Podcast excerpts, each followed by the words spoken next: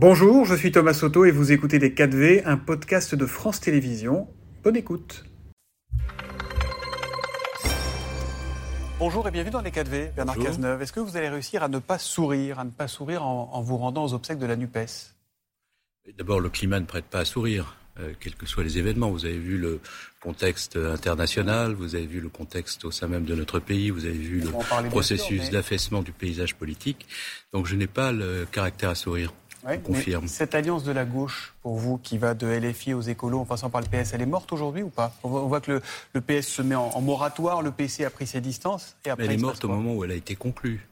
Car finalement, euh, la France insoumise et toutes les positions prises par ce parti euh, extrémiste depuis plusieurs mois en témoignent n'est pas la gauche, c'est un extrémisme. Qu'il s'agisse de la police, qu'il s'agisse euh, du respect des principes de l'état de droit, qu'il s'agisse de la qualification d'une organisation terroriste dont on a vu les exactions et la violence sur tous les sujets, LFI prend des positions qui sont des positions contraires à ce qu'est notre héritage, notre histoire, nos valeurs. Donc au moment où cette alliance a été conclue, pour des raisons électoralistes et avec des considérations tactiques, euh, les principes qui ont présidé qui ont été payantes électoralement, en l'occurrence. Oui, mais enfin qui ont été moralement désastreuses.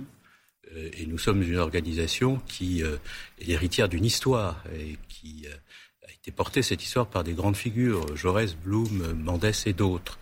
Et donc, euh, l'histoire du Parti socialiste et de la gauche de gouvernement ne peut pas se réduire à une juxtaposition de petites opérations tactiques euh, destinées à préserver des intérêts euh, personnels. Et pourtant, dans l'histoire, la gauche, quand elle a gagné, à quasiment à chaque fois, il fallait qu'elle soit unie, sinon on n'y arrivait pas. Mais la gauche n'a jamais gagné sans avoir en son cœur et en son centre une formation crédible, responsable euh, est attaché à l'expression de valeurs dans lesquelles les Français se reconnaissaient. Or là, cette alliance s'est faite autour d'une organisation politique dominante, pour des raisons qui tiennent d'ailleurs à notre faiblesse, à notre incapacité à exister dans l'espace, et donc tout le positionnement politique est orthogonal de ce qu'est notre histoire, nos principes, nos valeurs.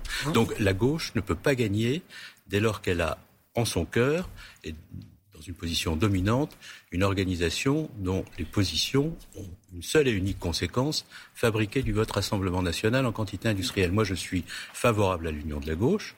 Je comprends d'ailleurs parfaitement la position exprimée par Fabien Roussel au cours des derniers jours, mais l'union de la gauche ne peut pas se faire avec un parti, unique. Il faut... Par exemple, vous, vous aviez quitté le PS à cause de la NUPES. Est-ce que vous pourriez y retourner Non, j'ai quitté le PS à cause de l'alliance avec LFI. Je considère que mon parti, auquel je suis euh, viscéralement attaché, ne pouvait pas s'allier sans perdre une grande partie de sa crédibilité et sans s'éloigner de ses valeurs avec une organisation dont on a vu d'ailleurs les prises de position et tout ce qui s'est passé depuis plusieurs mois me donne raison et donne raison à ceux qui, à l'intérieur du Parti socialiste, se sont opposés à cette stratégie. Et lorsque le Parti socialiste, sa direction, dit Jean-Luc Mélenchon est un obstacle à l'union de la gauche, ils ne font rien que de dire ce qu'ils m'ont reproché de répéter depuis des mois, c'est-à-dire qu'il y a un problème de fond avec ce leader et son organisation. Donc ils font le constat eux-mêmes de l'échec de leur propre stratégie. Donc aujourd'hui, si le PS coupe les liens avec LFI et sort de cette NUPES-là, est-ce que vous retournez au PS Il faut que le PS euh, rompe les liens avec LFI. Et un moratoire, c'est illisible. Il y a une organisation qui a pris des positions inacceptables, on rompt avec cette organisation, on dit très clairement que cette organisation a des positions qui sont orthogonales de tout ce que nous représentons, nous décidons enfin de rassembler notre propre famille, parce que le choix de cette alliance a fracturé la famille socialiste, donc on décide de la rassembler. Et moi, je suis favorable à des assises du socialisme, ou à des États généraux de la gauche du gouvernement pour rassembler les nôtres. Et on essaie de faire en sorte que par la crédibilité de nos positions, l'esprit de responsabilité qui préside à leur énoncé, le Parti socialiste, la gauche de gouvernement se retrouve au centre de la gauche et non à ses marches sous la domination de LFI. Alors, voilà on voit la quand stratégie. il y a beaucoup d'arrière-pensée chez beaucoup de politiques de gauche. François Hollande, Manuel Valls, Anne Hidalgo, Carole Delga, vous-même. Vous non, non, moi, j'ai pas d'arrière-pensée. J'ai pris une position. Non, non, non, non. non, non, là, je vais vous dire les choses très clairement. Je n'ai aucune arrière-pensée. Moi, j'ai été le seul à prendre une position claire en quittant une organisation mhm. à laquelle j'étais viscéralement attaché, dans laquelle j'avais fait euh, toute ma carrière politique, pour des raisons qui tenaient à une faute qui m'apparaissait comme une faute morale. Je suis favorable au rassemblement de ma famille, et pas pour des raisons d'ambition personnelle. Si ce rassemblement permet à telle ou telle personnalité euh, demain de porter le drapeau, moi je ne vais pas détruire des hypothèses au motif que ce n'est pas moi. Ça, il y en a trop qui résonnent comme ça. Il y a trop d'acteurs politiques aujourd'hui à gauche, y compris dans le champ de la gauche de gouvernement, qui ne raisonnent qu'en fonction de ce que sera leur place dans le dispositif. Je ne suis pas du tout dans cette perspective. Moi, je souhaite que le rassemblement de la gauche du gouvernement se fasse parce que sinon ce sera Marine Le Pen. Et ça, c'est ce que nous devons éviter à tout prix.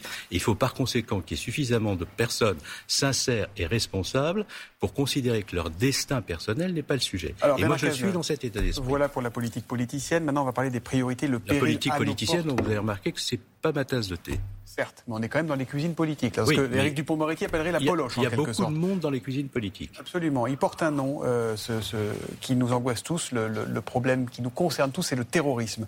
Euh, la gauche devra-t-elle, selon vous, voter le projet de loi immigration dont Gérald Darmanin répète en boule qui nous armera mieux pour lutter contre le terrorisme? Et tout dépend ce que ce projet de loi contiendra. On a une idée quand même, on commence à savoir. D'accord, mais euh, il y, y, a une idée, puis il y a des déclarations quotidiennes qui parfois donnent le sentiment euh, d'une surenchère.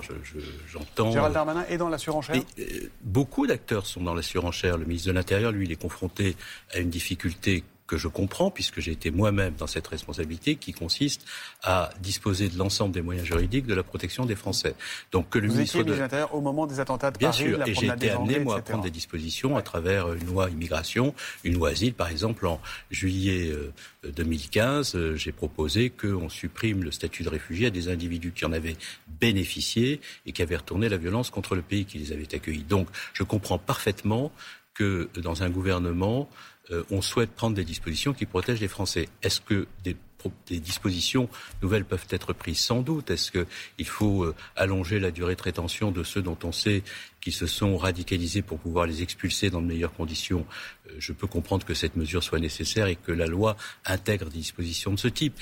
Est-ce qu'il faut être beaucoup plus ferme à l'égard de ceux dont on sait par le travail des services de renseignement qu'ils représentent un danger grave de troubles à l'ordre public pour pouvoir les euh, retourner dans leur pays plus facilement.